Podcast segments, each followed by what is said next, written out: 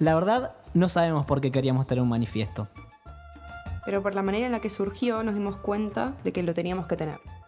Es como si el manifiesto nos estuviera eligiendo a nosotros. En ese momento la pared de Paunero era negra, la usábamos como pizarra y en una reunión, sin que nos diéramos cuenta, Mel y Jay la estaban escribiendo.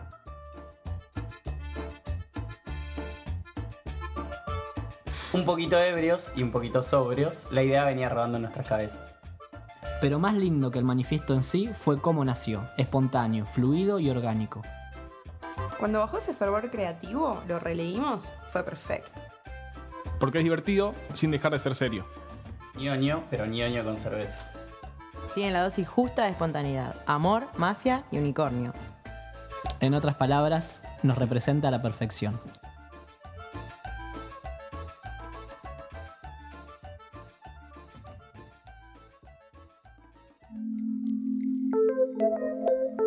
Podlab.